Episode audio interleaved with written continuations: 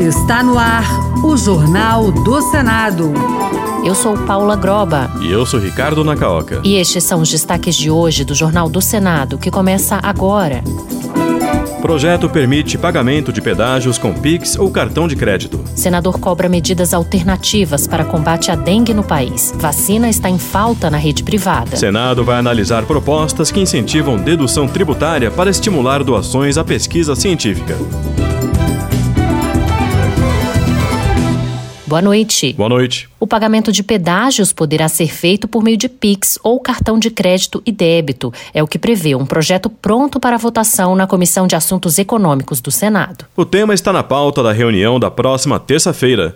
Hoje, o pagamento de pedágio somente pode ser feito com dinheiro ou cartões pré-pagos. Os detalhes com Bruno Lourenço. O projeto de lei que está na pauta da Comissão de Assuntos Econômicos propõe que os pedágios em rodovias federais possam ser pagos com cartão de crédito e débito, QR Code e Pix. Para o autor Eduardo Girão, do Novo do Ceará, a exclusividade de pagamento em dinheiro, selos ou cartões pré-pagos traz inconvenientes para os usuários, como descrito pelo senador Confúcio Moura, do MDB de Rondônia, ao passar por um pedágio perto de Brasília. Eu não tinha levado dinheiro nenhum. Eu não sabia que não podia pagar cartão de crédito. Aí, naquela fila de carro, eu na frente, mais vários atrás, a moça disse não, que não, não podia pagar de outra forma, tem que ser em dinheiro. Até para dar ré ali foi difícil para eu sair, né? Que todo mundo teve que recuar um pouquinho para eu voltar mais ou menos 10, 12 quilômetros da cidade de Alexandria e ao banco, ah, tirar o dinheiro para pagar 4 reais. Aí você imagina o nível de aborrecimento que a pessoa fica, tal e tal e tal. Mas eu não sabia que não podia pagar. O texto a ser votado na CAI determina que as licitações de rodovias, a partir de 2025, deverão prever os novos meios digitais de pagamento, desde que não haja custo para os usuários, e que a partir de 2026 as concessões atuais, quando passarem por revisões, incluam essas formas extras de pagamento. Senador Marcos Rogério, do PL de Rondônia, afirmou que o Ministério da Agricultura e a Conab, Companhia Nacional de Abastecimento, estão fazendo previsões erradas sobre a safra deste ano, garantindo que será boa, quando entidades do agronegócio reclamam de problemas como as chuvas excessivas no sul do Brasil e a seca na região amazônica. Marcos Rogério disse que é preciso defender os produtores brasileiros que fizeram financiamento e que têm de pagar dívidas mesmo num cenário nada animador. Eu fico me perguntando aqui com os meus botões: a quem interessa promover uma desinformação desse nível? A quem interessa prejudicar o setor produtivo brasileiro? Porque é isso que acontece. Se você diz que nós vamos ter safra recorde, o preço do nosso produto vai lá para baixo. A Comissão de Infraestrutura pode votar na próxima terça-feira a exigência de análise anual da Política Nacional sobre Mudança do Clima. Além da análise e atualização da política climática, relatórios de avaliação devem ser publicados na internet e enviados ao Congresso Nacional. Um estudo publicado por pesquisadores brasileiros pela revista Nature afirma que a floresta amazônica pode sofrer um colapso irreversível até 2050. Repórter Bianca Mingotti. A proposta altera a lei que institui a Política Nacional sobre Mudança do Clima e dá outras providências para estabelecer que, além da política climática, os planos de ação para a prevenção e controle do desmatamento nos biomas da Amazônia, Cerrado e Caatinga serão atualizados no mínimo a cada cinco anos.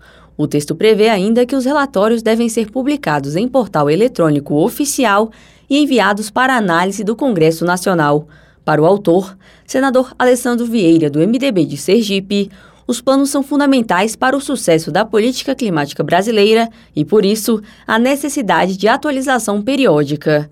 A senadora Elisiane Gama, do PSD do Maranhão, primeira relatora na comissão, defende que as medidas contribuirão para a fiscalização e controle do parlamento. Estamos certos de que as medidas contribuem para facilitar o controle do parlamento e da sociedade civil, aumentando, portanto, sua eficácia e efetividade. A atual relatora, senadora Augusta Brito, do PT do Ceará, apresentou o relatório pela aprovação do texto. Para ela, as medidas contribuirão para facilitar o controle do parlamento e da sociedade civil sobre a política climática do país e podem aumentar a sua eficácia e efetividade.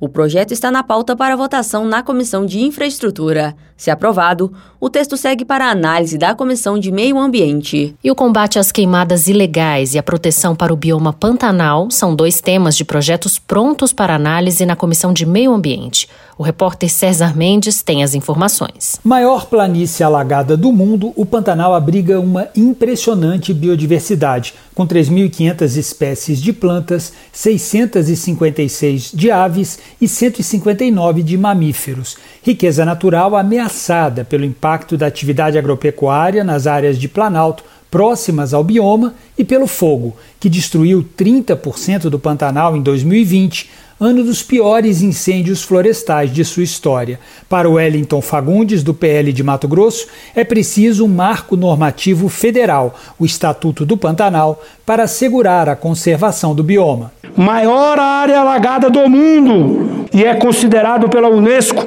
um patrimônio natural mundial e reserva da biosfera. Contudo, não conta com uma rigorosa e necessária proteção jurídica. Outro projeto em análise na CMA é de autoria de Jorge Cajuru, do PSB de Goiás, e muda o Código Florestal Brasileiro para obrigar que áreas rurais com floresta nativa submetida à queimada sejam destinadas ao reflorestamento. Esta medida é de extrema importância, especialmente diante dos alarmantes índices de queimadas ilegais que têm assolado o Brasil. O Código Florestal prevê o uso de queimadas em atividades agropecuárias ou florestais apenas com autorização prévia do órgão ambiental estadual.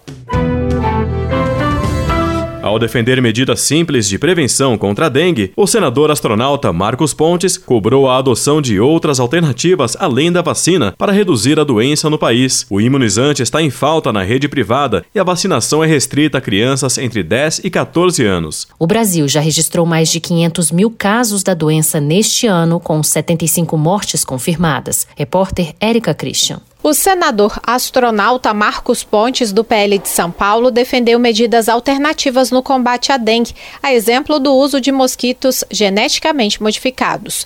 Um dos experimentos evitou a reprodução dos machos e o outro impediu a transmissão do vírus pelo mosquito infectado com uma bactéria. O senador citou a queda de até 80% dos casos de dengue com o uso de armadilhas de mosquitos aqui no Brasil. Marcos Pontes disse que as tecnologias estão disponíveis para o Ministério da Saúde. Existe tudo isso previsto. Nós temos uma série de outras possibilidades, armadilhas e etc., que países como a Índia, como a Indonésia têm utilizado com resultados acima de 70%. E por que, que isso já não usa no Brasil ainda? Ao lamentar que o Ministério da Saúde não tenha comprado doses suficientes da vacina japonesa liberada no ano passado pela Anvisa, o senador astronauta Marcos Pontes também defendeu mais investimentos na produção nacional. Agora podemos desenvolver as vacinas no Brasil, mas leva um tempo.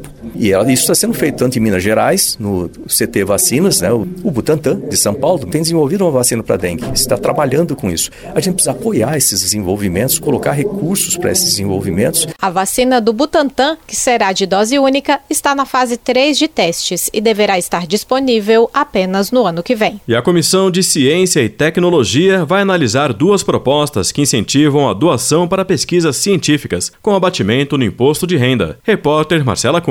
Na pauta da Comissão de Ciência e Tecnologia, o projeto prevê abatimento de até 1% do imposto devido para empresas que doarem equipamentos de pesquisa para instituições públicas de ensino superior e para instituições científicas tecnológicas e de inovação. O autor da proposta, senador Jorge Cajuru, do PSB de Goiás, defende que é preciso encontrar alternativas diante do cenário de cortes de verbas e contingenciamento no setor. Uma forma de estimular a solidariedade ao mesmo tempo em que ameniza o quadro atual de corte das verbas destinadas às instituições de ensino e de pesquisa já o projeto do senador Romário, do PL do Rio de Janeiro, autoriza a dedução de valores doados para apoio a projetos de pesquisa científica básica. A intenção é financiar a compra de insumos, como reagentes e materiais descartáveis, que costumam ser negligenciados diante da aquisição de equipamentos de alta tecnologia.